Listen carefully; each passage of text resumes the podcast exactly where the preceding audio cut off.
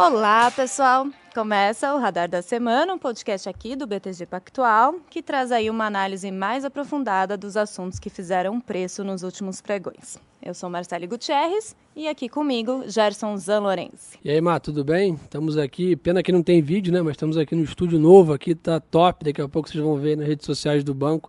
O podcast Radar da Semana merecia esse carinho aí do banco e tá bem bacana, vocês vão curtir aí, galera. Lindíssimo, assim, tá bancada, luz de LED, tá uma coisa linda. É isso aí. E já para falar de uma, dois assuntos muito importantes aí que tá movimentando bastante o mercado, trouxemos duas feras aí do banco para a gente começamos 2023 aí pelo menos um pouco diferente lá fora. Então ninguém é melhor que o Santucci para comentar com a gente. Sim, Marcelo Santucci aqui com a gente novamente. Obrigado, Gerson, Marcele e Bruno, já estou dando spoil, né? já dei o spoil. É um prazer aqui dividir essa mesa novamente com vocês, bater um papo sobre os mercados e o privilégio de estar no, no dia desse estúdio novo, que está muito bacana. E oi, Bruno Lima. Olá, olá. Eu estou tranquilo, que eu estou muito contente de estar aqui. Além da inauguração do estúdio novo, eu estou muito tranquilo depois que eu vi a pauta e com a parte mais complicada ficou com o Santucci, então eu já percebi que eu estou aqui só para né, tem, tem, bastante coisa no local que você vai ter que explicar para a gente e dividir aqui suas interpretações, Bruno. Fica tranquilo que sua parte vai chegar. e, Bruno, sempre surge aquela pergunta na hora, fora da pauta, entendeu? Não, assim, tô, a gente tem que seguir a disciplina. Tinha lá a pauta, tá dado, pô. Ué, agora, antes de gravar, já saiu aí uma mudança na Petrobras. É verdade. Bom ponto. Tudo bem. tranquilo. É. Então vamos embora. E, né, já lembrando, né, Gerson, acho que essa inauguração desse estúdio novo é até aí o começo da comemoração, né? Porque hoje esse é o episódio 99 do Radar da Semana. É isso aí. Então, quinta-feira que vem, episódio 100, né? Impressionante aí. E, coincidência, fazendo dois anos. A gente começou em, no início de fevereiro de 2021 no estúdio do Morning Call, porque não tinha nem estúdio de podcast ainda. Ué? É a gente isso. gravava no estúdio do Morning Call. Bom, vamos lá para pauta do dia, né? Foi um momento remember. Mas vamos lá. Bom, queria entender aí com vocês, né, começando no cenário internacional, a gente vê um início de 2023 aí mais positivo para os ativos de risco, né? O Ibovespa ele sobe cerca de 4% neste ano, até o pregão desta quinta-feira. Nos Estados Unidos, o S&P 500 avança mais de 5% no ano, o Nasdaq tem uma alta ainda superior, acima de 9%, e o dólar, por sua vez, tem um enfraquecimento global e aqui no Brasil cai acima de 3%. Então, Santucci, quais são os principais pontos aí deste início de 2023? Perfeito, com certeza tem sido uh, um início de ano bem positivo. Eu adicionaria que uma classe de ativo que também teve um comportamento bem positivo lá fora foi a renda fixa é, pega índices de, de é, títulos de renda fixa, índice soberano ou grau de investimento, estão dando os retornos nesse ano, nesse, né, nesse mês de janeiro, na ordem de 4%. Então é um fechamento de taxa, uma elevação da, do preço do, das ações, então um ambiente de, de uh, risk-on, né, de, de risco. Um, e o que explica isso, eu diria que são três fatores. É, números um pouco melhores de arrefecimento de inflação americana, que foi o principal tema ano passado uma, uma, um inverno menos rigoroso na Europa que trouxe é, também uma queda de preços de energia, principalmente. Uh, até a Europa se destaca é, é, no comportamento dos ativos no, do, do, ponto de vista positivo. E a China, né, a China reabrindo de forma forte, o que trouxe um impulso também, não só para aquela região, mas para todos os emergentes. Então, três fatores que acontecem praticamente ao mesmo tempo que impulsionaram os ativos nesse início do ano. E acabou que esse ponto da China, a gente já vinha falando um pouco no ano passado, né? Que a gente viu a reabertura ali no último TRI, a Vale até deu uma puxada junto com o minério e a gente já né, vinha adiantando que esse movimento parecia que era uma tendência e não uma, uma coisa mais de curto prazo. E com essa história toda da Rússia também fora dos emergentes, o Brasil ganha mais foco, né? mesmo pós-eleição, a gente né, acompanha o fluxo da B3 aqui do dólar, o que a gente chama de carinhosamente o gringo, né? segue é, sustentando os ativos aqui. Né? Sem dúvida, sem dúvida. E até eu vi uma, uma notícia hoje que lá na China eles estão no período ali do feriado do Ano Novo Lunar e já saíram alguns dados de reservas, de hotéis, de passagem aérea e eles já voltaram ali antes da pandemia, né? Então consumo, serviços está aquecendo lá, né? Pode ser um primeiro sinal, vamos dizer assim. Não, sem dúvida. Então tem até um efeito é, que é meio natural depois que a gente viu um pouco isso pós-pandemia, né, é, que depois de um tempo fechado, é o revenge, né, o spending, revenge spending, é, é, a, é, é a revanche. O, o, consumidor acaba consumindo mais coisa, mais aceleradamente, pós um período de, de né, que passou mais fechado. A gente pode estar vendo um pouco isso na China, canal né, de, de mercados emergentes da Ásia, canal de uh, uh, turismo, isso tudo pode ser beneficiado de fato. Legal. E já puxando o Bruno aqui, já que a gente falou de China, sua área, commodities Ué, ali, achei que vale. Eu, acho que o Santucci falou pouco dessa parte, hein? Foi eu levantei a bola aqui para você. Como que vocês estão vendo lá? acho que esse ponto do Santucci, ele, é, esse ponto da, de mobilidade, sem, sem dúvida alguma, ajuda, né? Pelo seguinte, a gente pegou os dados lá do, do quarto TRI, né, os dados recentes que saíram, os oficiais da economia chinesa, beleza, eles foram um pouco melhores do que todo mundo tinha, mas ali você não expressa é, na, o que está acontecendo abaixo né, da superfície no sentido dos dados de mobilidade. Então, turismo, é, tráfego de rodovia, metrô, enfim, tudo isso já estava acelerando bem, principalmente acho que ali ao, ao longo da segunda quinzena de dezembro, está acelerando mais agora. Os dados oficiais vão demorar a sair, justamente pela questão do ano novo lunar, mas isso está se refletindo em algumas, principalmente assim, a gente pode discutir o como especulativo esses movimentos, ou parte desses movimentos podem ser, e aí eu acho que o Santos, sendo dúvida ele pode contribuir muito. A gente tem visto alguns indicadores antecedentes, como pega, por exemplo, o preço do cobre. O cobre subiu 25% por aí, mais ou menos, nos últimos dois meses, dois meses e meio. E, historicamente, o cobre tem sempre, né, se mostra, né, o pessoal até fala do jargão do Dr. Copper, né, Dr. Cobre, que ele é um indicador de crescimento global. É, no caso, quando a gente olha o globo, né, o mundo, você tem os Estados Unidos, enfim, hoje saiu o dado de PIB também, né, a gente está aqui no dia de hoje, que a gente está gravando, só o PIB americano que foi maior do esperado, mas não, os dados de crescimento, pode dizer o que, Santos, estão ok? Estão ok, ah, até, é, eu ia até falar um pouquinho, de, é, é, acho que esses dados estão ok, e até, na verdade, para a China, até o nosso research, né, aqui do banco, ele está com revisões mais altistas em relação à previsão anterior, né? Estamos de é, 4,8 para 5,5, mas assim, é, é, uma, é, uma, é uma revisão para cima. Então, o, o, o, erro, o viés, assim, se a gente estiver errado, putz, vai ser maior do que a gente imagina. Então, esse viés é um pouco exatamente o que você está falando, Bruno, capturando um pouco essa, essa reabertura. E aí, o efeito não só mobilidade é, interna, mas externa é, da própria China, né, do canal do turismo, mas a, os próprios mercados emergentes. Agora eu estou pensando aqui na pauta, já estou trazendo lá da frente para falar. Então, Sem problemas. É, se você for olhar uh, Nessa crise do ano, no ano passado, essa abertura de juros, teve uma abertura de juro nominal e um spread de crédito. O mercado emergente também, pela versão a risco, ele se elevou. Mas a abertura do spread de crédito da renda fixa, por exemplo, do, da Ásia, do Emerging Asia, né, mercados emergentes da Ásia, é, sem China, ex-China, né, desculpa os termos, mas é um pouco como a turma fala, ele se elevou muito.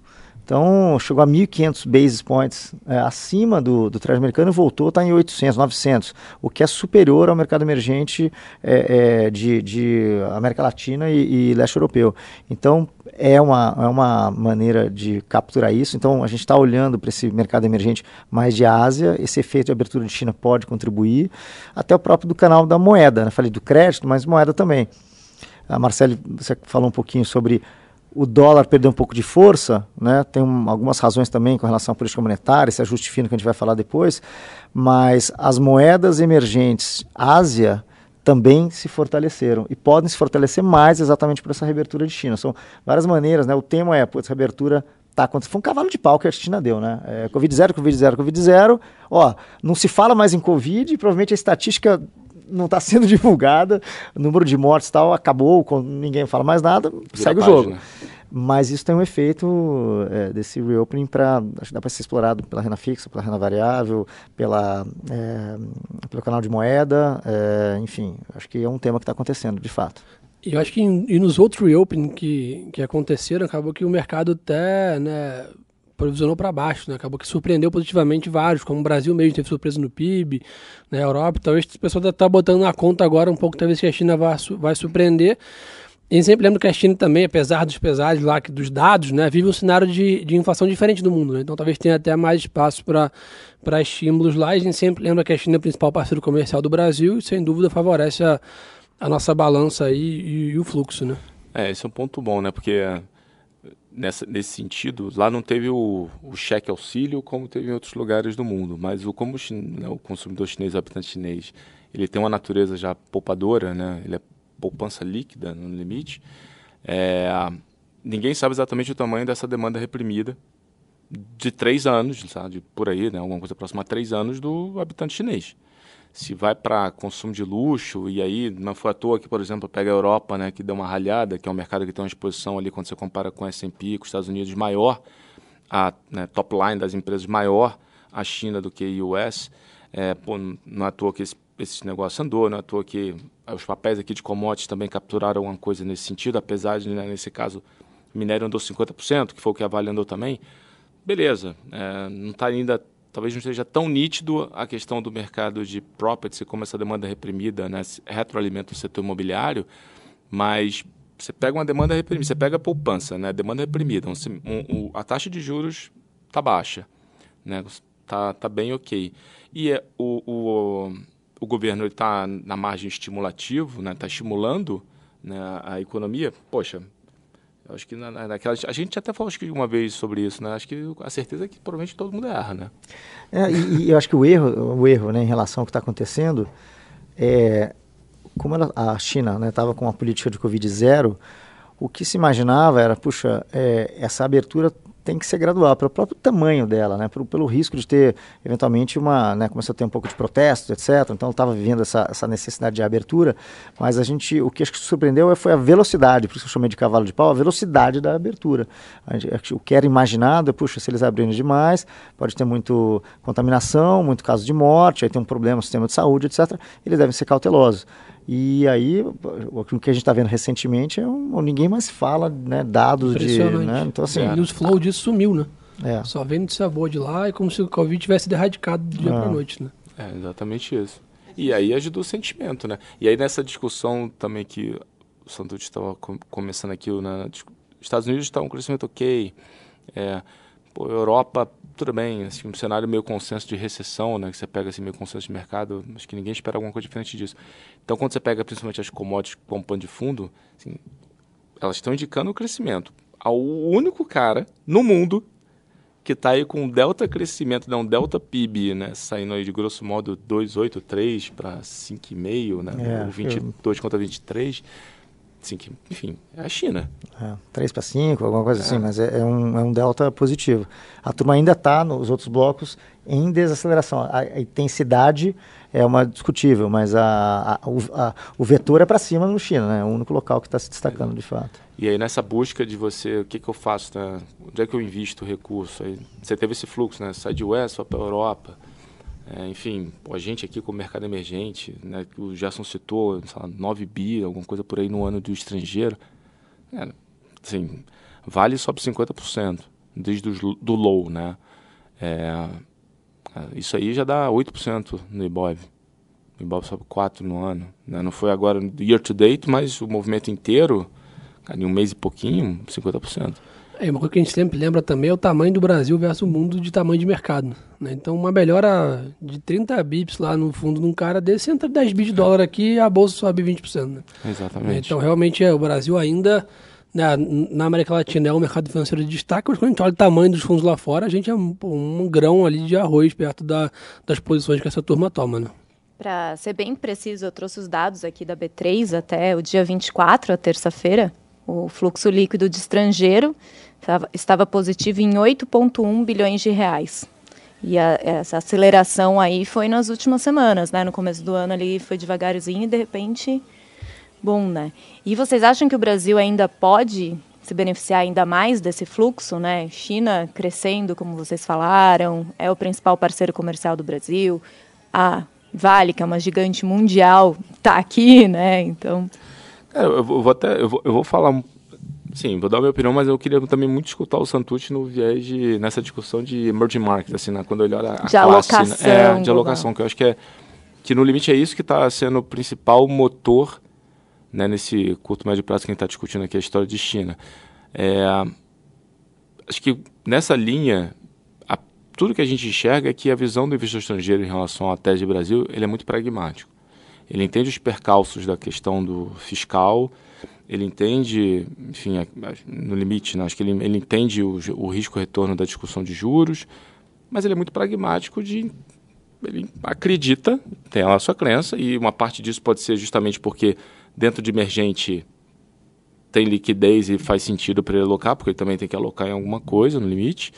É, pensando só no pocket equity, né? o global acho que é, é, diferente, mas é, a resposta é sim. De forma pragmática, a resposta a gente entende que sim, até porque é muito difícil, sem dúvida alguma, hoje dizer que, por exemplo, o minério vai ficar em 120. Sim, se ficar em 120, inclusive, o que a gente já tem de estimativa para Vale deveria mudar. Que a gente não tem 120 por ano, o que é diferente né, do momento do 120 tonel é, dólares por tonelada. O preço do aço no mundo, ele, tá, ele tá, começou a apontar para cima, né? seja aço longo, seja aço plano. É, então, assim, tem muita coisa inflexionando. O minério foi na frente, beleza, foi o primeiro. Agora, tem muita coisa inflexionando que ainda pode trazer um flow positivo nesse aspecto, para o Brasil como um todo. E aí, óbvio, talvez os de commodities acabem performando um pouco melhor, os domésticos, enfim, você tem outra discussão, mas continua no radar, que eu acho que esse talvez seja o principal é, ponto aqui. Né? É, acho que sigo na, na mesma. Acompanho o relator. É, é, a resposta é sim. E a questão é, sempre ajuda um ambiente desse, de melhores commodities, China puxando. A questão vai ser mais no nosso colo, nova, novamente, né? Quanto que a gente vai conseguir aproveitar disso é, trazendo um news flow positivo, ou, ou não tão é, é, com muito ruído. Eu acho que é, existe a percepção que a gente era um dos, um dos locais melhores, mais investíveis, é, do ponto de vista do estrangeiro, né, dentro dos emergentes é, até um pouco antes dessa reabertura mais forte de China, era mais é, Brasil, é, México, África do Sul. A gente pode ter um pouco de competição ali do Sudeste Asiático, fato, mas acho que é um, uma competição no sentido que puxa, o bolo está maior, né, pela China. Então, o lado bom. A gente, talvez nosso desafio seja transmitir mensagens de uma, uma disciplina fiscal, né, os problemas que a gente, as, as, os desafios que a gente precisa passar e precisa ser, ser entregues e, e de maneira um pouco mais é, é, tranquila com, com horizonte. Eu acho que é por aí, mas eu acho que pode se beneficiar sim. Pouco, a, em, o pouco dinheiro que entrou, vai, o dinheiro que entrou ele parece pouco globalmente já fez um efeito. É, né? um bi meio de dólar. Sim, para o fundo lá fora tem trilhões de dólares. Exato, exato. Então, assim, o potencial é enorme. O, o, o lado, é, o difícil é, precisamos é, vencer alguns obstáculos. O lado bom é o seguinte, tem, entrou pouco pelo potencial global. Então, se entrar um pouco mais, é, faz bastante efeito. Isso assim, é, tem, tem pouco. Fazer dever de casa um pouquinho. Né? Isso. É. Só não pode ter nada que atrapalhe local, né? Exato. né? Então, mas esse é o, acho que esse é o ponto dos autores do Jessa é bom nesse aspecto. Assim, a sensação que dá é que a gente precisa de muito pouco para ganhar mais é, assim, mais fluxo, né? Para ganhar, enfim, pô, mais alocação. Precisa de muito pouco. Acho Só não tá... atrapalhar, né? É, é isso, né? é exatamente isso. É. é. isso. Você precisa, assim, uma mudança de... A gente tem visto, né? Várias, né? Tem dia que o BC... Tem, ah, o BC, daqui a pouco, não, peraí, entendeu errado. Cara, assim, a curva fecha rápido, né? O mercado, ele tá... A sensação que dá é que o mercado, ele tá leve.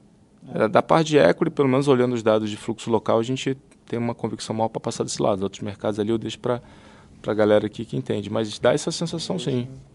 Eu acho que a gente já está puxando por um, um outro assunto aqui que está na pauta. Se eventualmente realmente o Fed começar a desacelerar, né, até pra, já lembrando que semana que vem tem reunião quarta-feira, né? Tudo indica que vai reduzir um pouco o ritmo, talvez melhorar um pouco o discurso ali. É mais um vetor para ajudar a China a deixar de novo. Uma...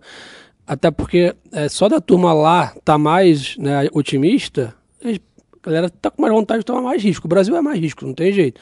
Né? Então, só da turma lá estar tá mais confiante também com o seu próprio mercado, o cara talvez quer botar um, um pezinho no mercado mais arriscado. Então, talvez o Fed talvez vai ajudar um pouco também esse ano, ou não? O que, que tu acha? Ah, eu acho que já passou, né? Tem o pessoal falando isso. É, é, aqui é um pouco, preciso qualificar um pouquinho. Assim, o que o mercado está fazendo é um pouco o que você mencionou. Ele põe a expectativa de o Fed chegar lá, no caso dos 5, mas também muito rapidamente, ele coloca cortes em 2023. E chega no final do ano, está mais ou menos onde está agora. Então ele sobe e cai. A gente tem a visão que ele deveria, o Fed deveria chegar em 5 e ficar for longer, um, mais tempo do que o mercado imagina. Isso pode ter um efeito, se bem comunicado, etc., pode ter um efeito um pouco de. É, é, na mais na renda fixa, a renda variável é, tem um ponto importante também, mas acho que ele pode não afetar esse ambiente positivo para o mercado emergente ou busca de retorno.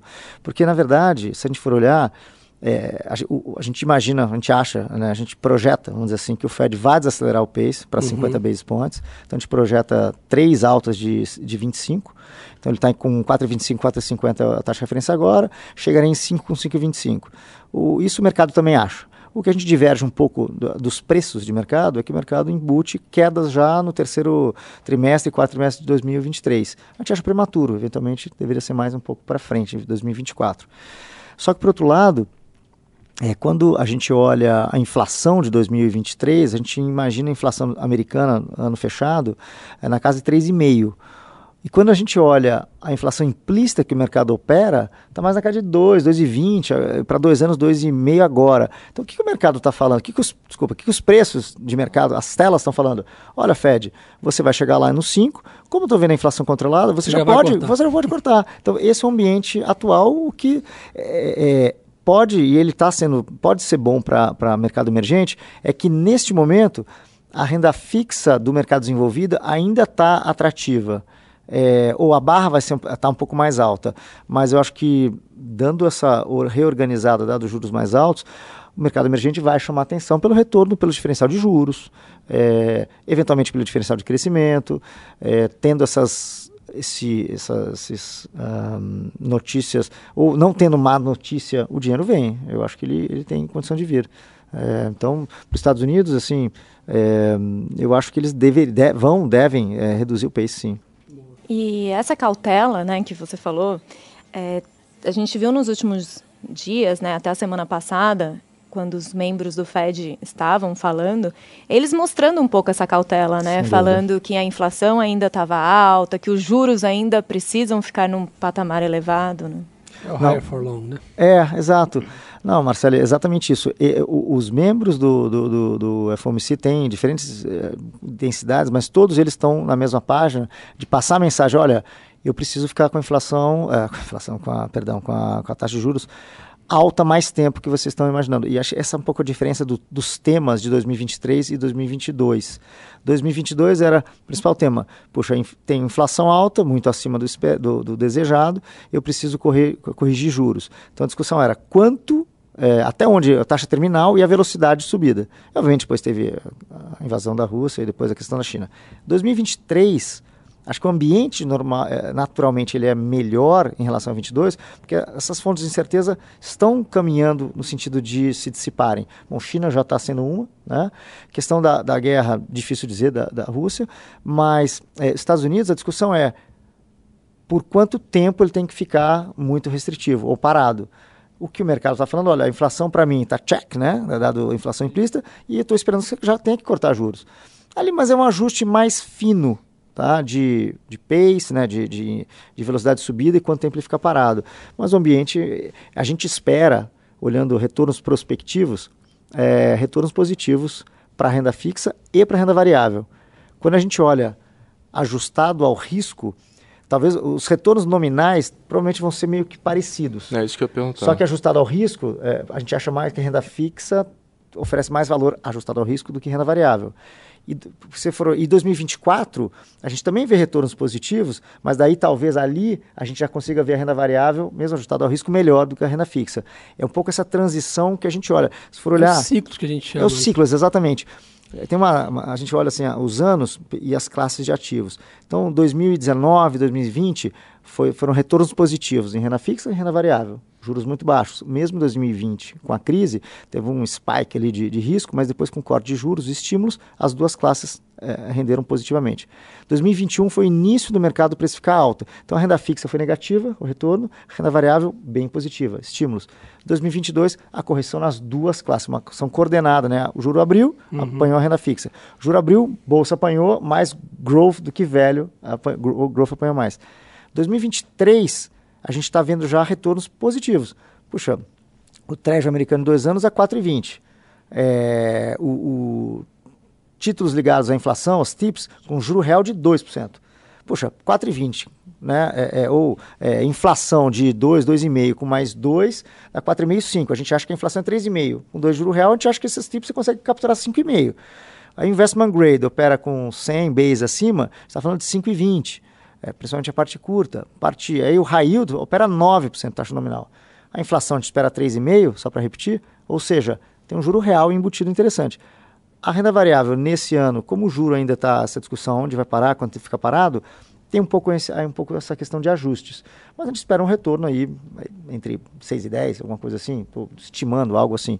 Para 2024, talvez seja a renda fixa retornos menores, 4 a 6, estou estimando, e renda variável, de repente, pode ser 10 com 15. Então, é, é, eu estou dando números como referência, mas Sim. é mais importante é esses ciclos, pouco, Gerson, que você mencionou. Né? E, Bruno, tá, nessa parte de equity, que é mais a nossa vida no dia a dia, né, acho que por muito tempo ali o pessoal ficava né, até comentando que era impossível bater o S&P, só comprava beta, só comprava ETFs, né, o stock picking ali, a busca por alfa ficou meio é, esquecida ou eventualmente né, muita crítica até, né, a gestão que não vale a pena pagar, etc. Mas o que, que a gente tem visto desde esse, dessa alta de juros, desse novo ciclo, é que o mercado tem voltou a ficar bem mais seletivo. Né, a gente viu ali né, empresas do mesmo setor, né, uma com 20% de alta, outra com 20% de queda. Né, então, a, a, acho que desde o, que a gente começou ali a grande né, a exuberância financeira ali, né, era meio que assim, ah, compra o Nasdaq que não olha nada, que tem lá dentro, que tudo que tá lá sobe. Por muitos anos foi assim, né, quem fechou os olhos lá. E agora me parece que esse ciclo novo que está entrando, que já começou um pouco ali no último trimestre do ano passado, veio para ficar, né? Tem que escolher, ah, legal, setor de tech. Não, mas tá bom, tem tech e tem tech, né? Você tem que escolher ali, em consumo você tem empresa caindo 20, subindo. Então, acho que a busca por alfa talvez vai voltar mais a, a, nossa, nossa conversa com os clientes, todo mundo voltar a ver valor, talvez agora com menos dinheiro, vamos ver quem performa melhor em condições mais difíceis, né? Quem demite, quem adequa a cooperação, quem corta custo. Então acho que a busca por alfa talvez vai, vai voltar mais ao nosso linguajar, né? Que é ter retorno acima do índice, né? É, não, acho que até, e é de forma análoga ao que o Santucci comentou, né? Quando você pensa nessa parte de ciclo e trazendo para essa discussão, é, era essa discussão do, do growth a qualquer preço, whatever. E agora todo mundo, por outro lado, agora fica todo mundo olhando velho e qualidade, né? Então assim, você tem, também tem um... É o tal dos unicórnios e os camelos, né? É, quase isso. Hoje o pessoal discute, né? Vou ter aqui uma coisa meio, pô, né? Uma estratégia meio barbel aqui, vou comprar alguma coisa que eu vejo no cenário, mas isso posto, é, nessa linha que o Satoshi está comentando, hoje o mercado, ele rapidamente ele migrou para ativos considerados de valor, né? Um preço, né? um PI mais baixo, não um PI, quando eu falo preço-lucro, né? enfim, um múltiplo menor, free cash flow maior nos, nos anos né, mais curtos, né, nos, nos anos né, primeiro, segundo ano. Então, olhando muito o indicador de free cash flow yield, que é a geração de caixa dividido pelo valor de mercado das empresas, comparando isso com né, a perspectiva de, do, do, dos títulos de renda fixa, vendo o que, que tem ali spread positivo, o que, que fazia sentido, dado a premissa de, de crescimento que você está colocando na discussão. E ativo de qualidade, que é aquela. Eu sei que esse cara aqui não vai me, me surpreender. Beleza, ele não vai me surpreender muito negativamente, mas também eu sei que ele vai entregar. Uhum. Né? Lá, então, o mercado migrou rapidamente para esse, esse, esse mundo. É, o que, de certa forma, tem o lado do copo mexer meio vazio, né? O copo mexer, pô, legal, tá funcionando, tem funcionado, parece que vai funcionar por mais algum tempo. Santucci, pô, pega a palavra aqui quando quiser, é, por favor.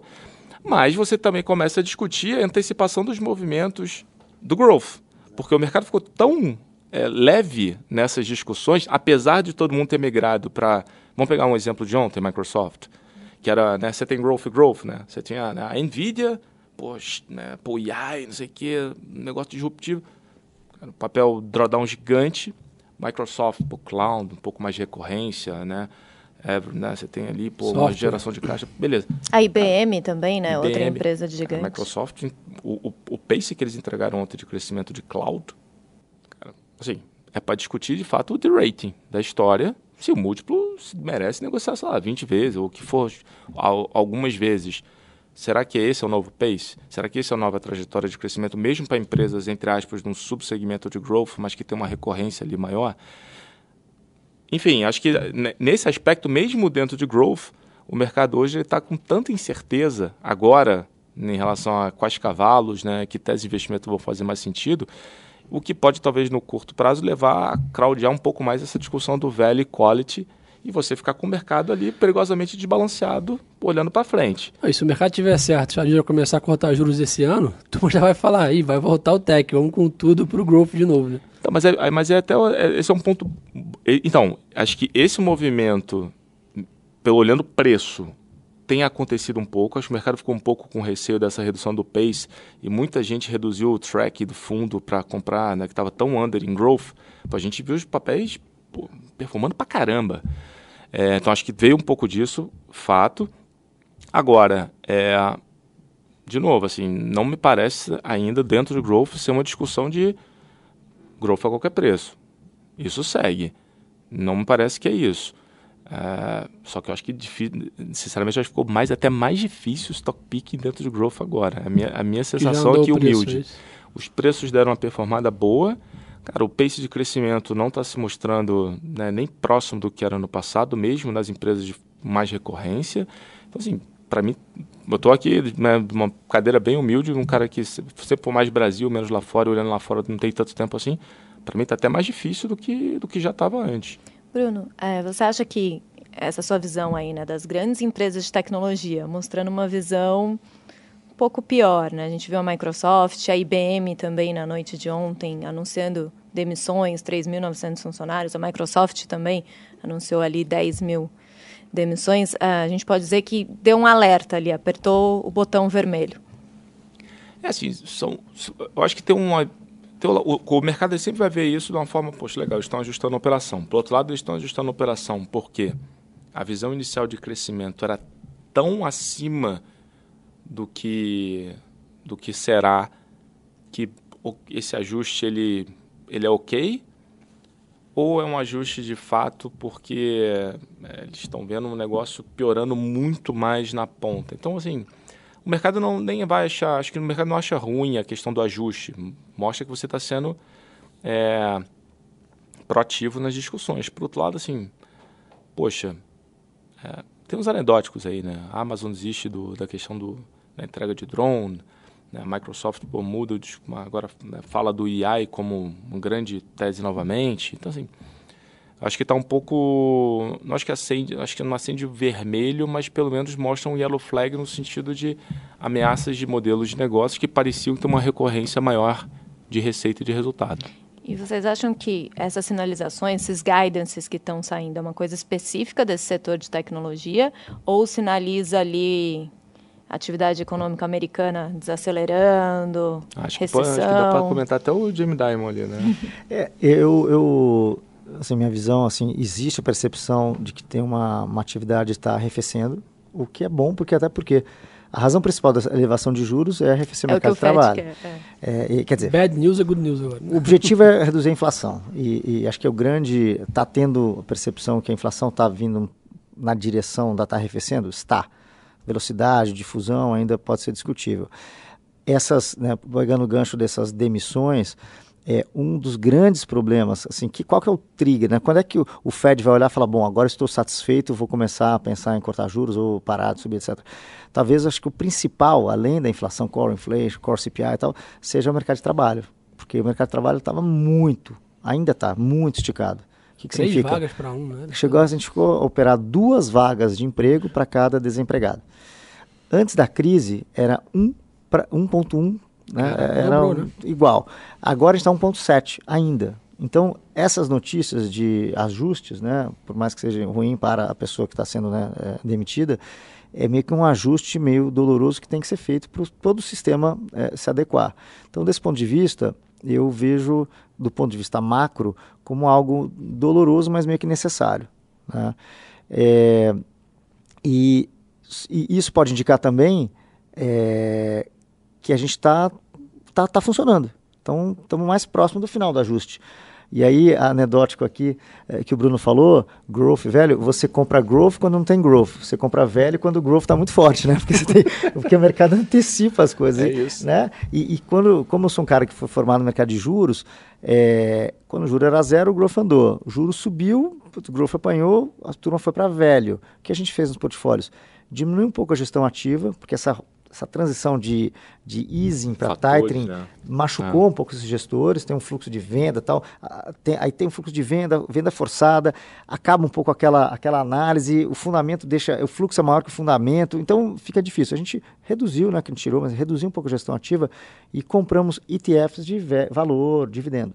Só que agora que a gente está vendo o Fed Funds, que o mercado futuro espera, está próximo, né, apontando, está é, tá próximo de 5, né, o corrente é 4,25, 4,50, mas o, tem o mercado futuro de Fed Funds. Está ali, está negociando que vai bater 5, é, quase 4,90, 5 em junho desse ano.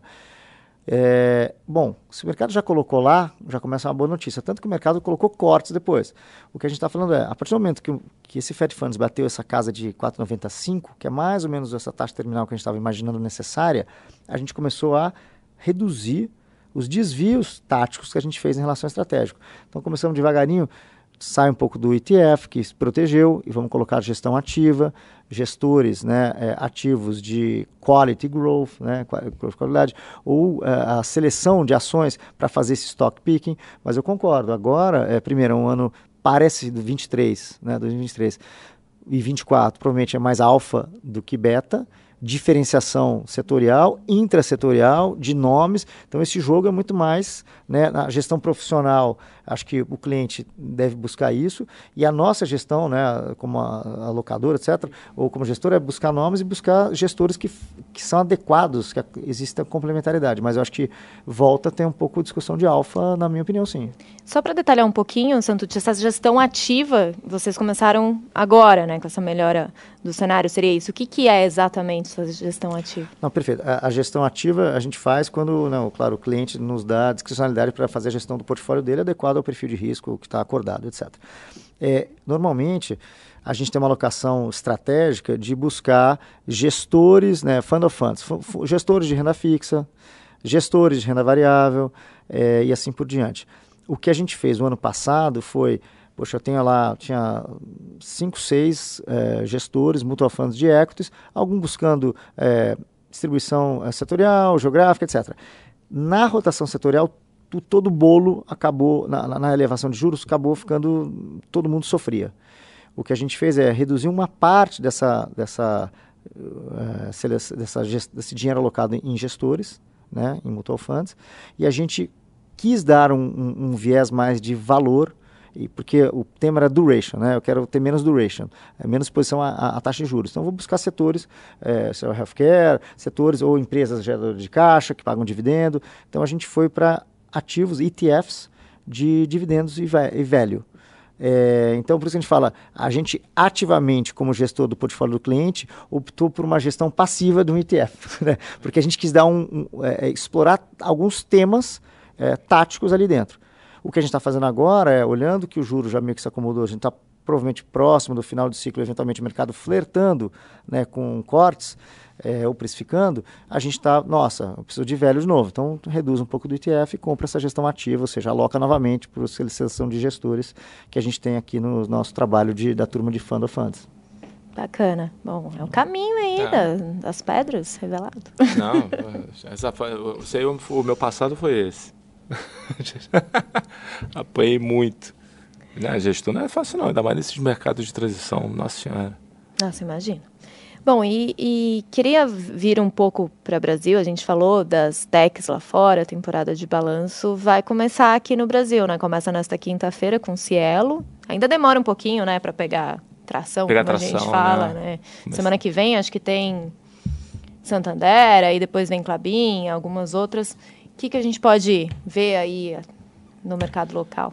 É, sendo bem franco, assim, acho que vai ser de novo. Você, é, vai ser uma história, não, na nossa opinião, quando você pensa setorialmente, é, por exemplo, vamos pegar o maior, né, um dos maiores, pega a commodity.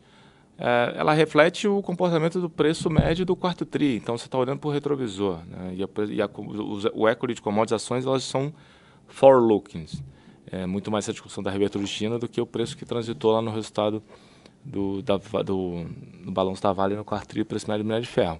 Então, assim, são coisas micro para ficar de olho, né? Custo caixa, enfim, capex, e principalmente, é aí generalizando mais a discussão, o, o discurso, né? o guidance, a visão de 23.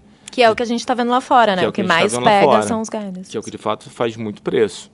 É, então, setor financeiro, a gente acha que ali Itaú, Bradesco vão ser destaques positivos da temporada de, de resultado, mas o setor como um todo tem essa questão é, né, dos eventos recentes, como impactaram o balanço dos bancos. A gente até soltou, né, o time soltou uma nota, um relatório exatamente falando sobre, sobre essa questão da temporada de resultado dos bancos e falando um pouquinho dos eventos de crédito do, do quarto TRI. É até bom lembrar isso, né, que mesmo nós americanos sendo um evento de 2023, é, alguns bancos vão acabar lançando isso em 22, né, em dezembro isso. ali. Isso vai impactar essa temporada de balanço agora, né? Exatamente, vai impactar o quarto TRI 22. Então a gente vai ver esses, esse evento de provisão transitando, na maioria dos balanços, se não todos, já no quarto TRI 22. É, mas isso é um ponto que já, meio conhecido, já é conhecido. Já e tá, o mercado já bateu um pouco, isso, sabendo isso. Né? Exatamente, o, o, setor já corrigiu. Tem, acho que o importante é ficar de olho nas, é, na trajetória inadimplência, por setor, né, é, por, perdão, por, por carteira. Então, está crédito direto, é, mortgage, enfim, o que, onde é que está vindo alguma trajetória de PME, está melhorando, não está? E também a questão de margem financeira, a questão de repasse, né, o spread, como é que esse negócio está vindo. Você pega o setor de proteína como um todo, assim, principalmente a parte de exportação via Brasil, deve ser ok, ok para positivo, mas de novo, e aí, vamos falar, vamos, provavelmente vou falar alguma coisa de como foi já, como é que está vindo janeiro, né, em termos de importação da China. Então, assim, essas sutilezas na, nos discursos dos CEOs, dos CFOs, do, né, dos executivos, eu acho que vai ser muito mais importante do que efetivamente o número do balanço. Construtora envia prévia de resultado. Então, você já tem uma ideia do operacional. Shopping solta prévia. Shopping solta prévia, você já tem uma ideia do operacional. Aí tudo bem, você vai pegar um, de dentro de bens de capital, parte de infra ali, você pode pegar um caso ou outro, pode ter alguma surpresa, justo, mas sem dúvida alguma acho que vai ser muito mais importante essa questão de guidance, de visão, do discurso, do que efetivamente o número em si. E até esse ponto, né, que muitas empresas elas podem divulgar o balanço até o final de março. Então eles já têm ideia ali de como foi janeiro, fevereiro, algumas empresas beneficiadas por carnaval, por feriado do Ano Novo na China, dá para ter uma ideia, então... E, e aí, esse, de novo, é muito bom você falar isso, porque muita gente levanta essa, esse ponto de, poxa, o balanço foi bom, a ação subiu. Não, às vezes o balanço foi ok, o guidance que. E que, o guidance é, que está movendo o preço. É. A teleconferência com o executivo. O balanço foi bom e o guidance caiu, não. O guidance não foi E aí bom. foi horroroso. Não, pô, nossa, foi 10%, é, mas o guidance foi ruim. Então, é, esse vai ser um tri, acho que essa vai ser uma temporada que isso de fato vai ser é, sem dúvida alguma, o grande termômetro da discussão. Eu acho que também aqui para até o mundo do Santucci aqui, que é juros, né, como ele já comentou, acho que também o, tem um trigger que é o gringo, que a gente já comentou aqui e tal, que né, pode ajudar demais a gente, mas o segundo trigger pode vir da curva de juros também. Né? Acho que para a gente eventualmente voltar a sonhar, né, de talvez de ter os outros dois players de volta, que é o varejo e o fundo institucional, que hoje em dia é net vendedor, o gringo acaba dando liquidez para os dois e ainda sobra, por isso que a bolsa está ali nesses patamares. Mas o que pode trigar essa turma de voltar para a bolsa é fechamento da curva, né, Santucci? Não Sim. tem jeito. E aí, basicamente, depende do dever de casa que a gente comentou aqui, né? Não, sem dúvida. É, fazer uma comparação, o, o até Acho que esse, essa melhora desse ano, que a gente comentou no início aqui do qual a Marcelo é, mencionou os ativos todos melhorando, foi muito em função, a gente falou da reapertura da China, Europa, mas essa curva futura é, da taxa juros americana precificando cortes. Isso né, foi o trigger para as ações de growth andarem, o Nasdaq andar mais com o S&P, etc. Healthcare apanhou, está negativo no ano, é, é, healthcare lá fora. Então, o defensivo apanhou mais. Então, assim, função de juros. Aqui, eu acho que é a mesma coisa. Lá atrás, pouco antes das eleições, a gente chegou a ter uma curva negativamente inclinada, dado entendendo que os juros tinham chegado no topo e poderia o próximo momento é corte pela toda a transição, ambiente externo, ambiente local, transição, o mercado ficou um pouco receoso. Inflação, enquanto a abertura da China pode ser boa para atividade, tem assim um impacto a ser mensurado e visto sobre a inflação global.